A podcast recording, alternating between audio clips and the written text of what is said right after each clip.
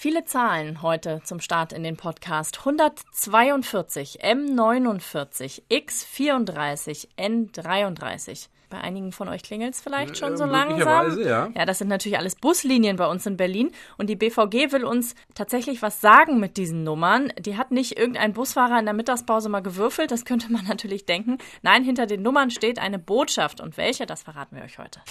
100% Berlin.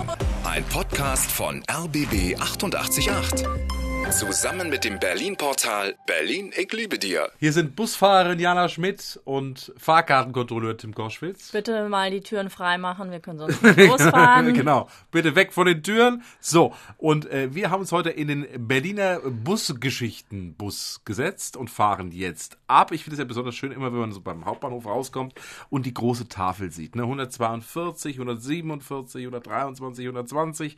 So ein bisschen BVG-Bingo. Aber nein, die haben nicht gewürfelt. Hinter jeder Busnummer steckt eine Botschaft, die uns die BVG mitteilen will. Ja, und heute lüften wir das ganze System, das System der BVG hinter ihren Busnummern.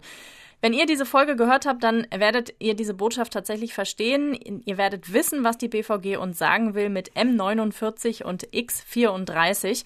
Dafür müssen wir aber mal kurz zurückspringen in die Geschichte. Als die Mauer noch stand, gab es zwei Busunternehmen in der Stadt. Im Westen die BVG, im Osten die BVB. Und die konnten natürlich fröhlich Nummern vergeben, wie sie wollten. Egal, ob es die im anderen Teil schon gab. So fuhr ein 32er in Marienfelde, ein anderer 32er in Mitte oder die Nummer 41, die gab es auch in Ost und West.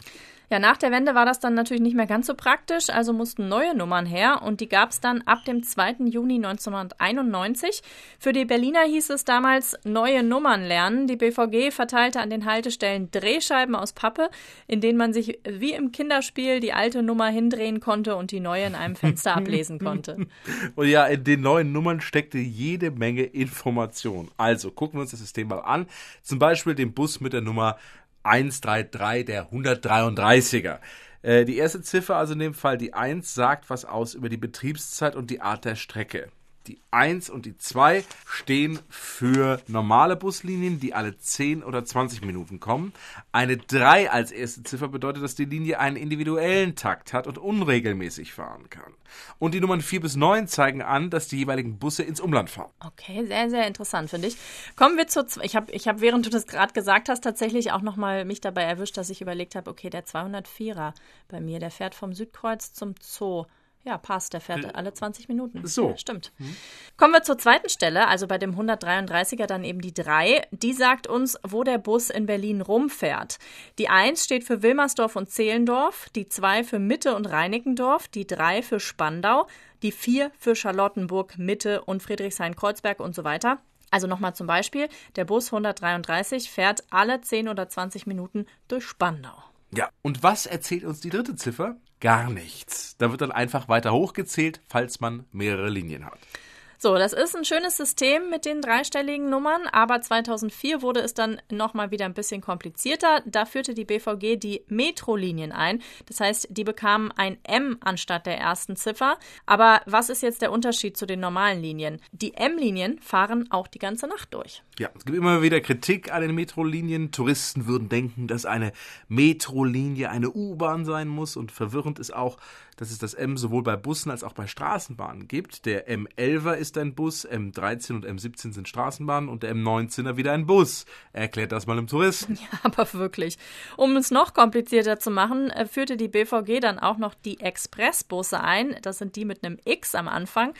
Die zeichnen sich dadurch aus, dass sie eben nicht an jeder Haltestelle stoppen.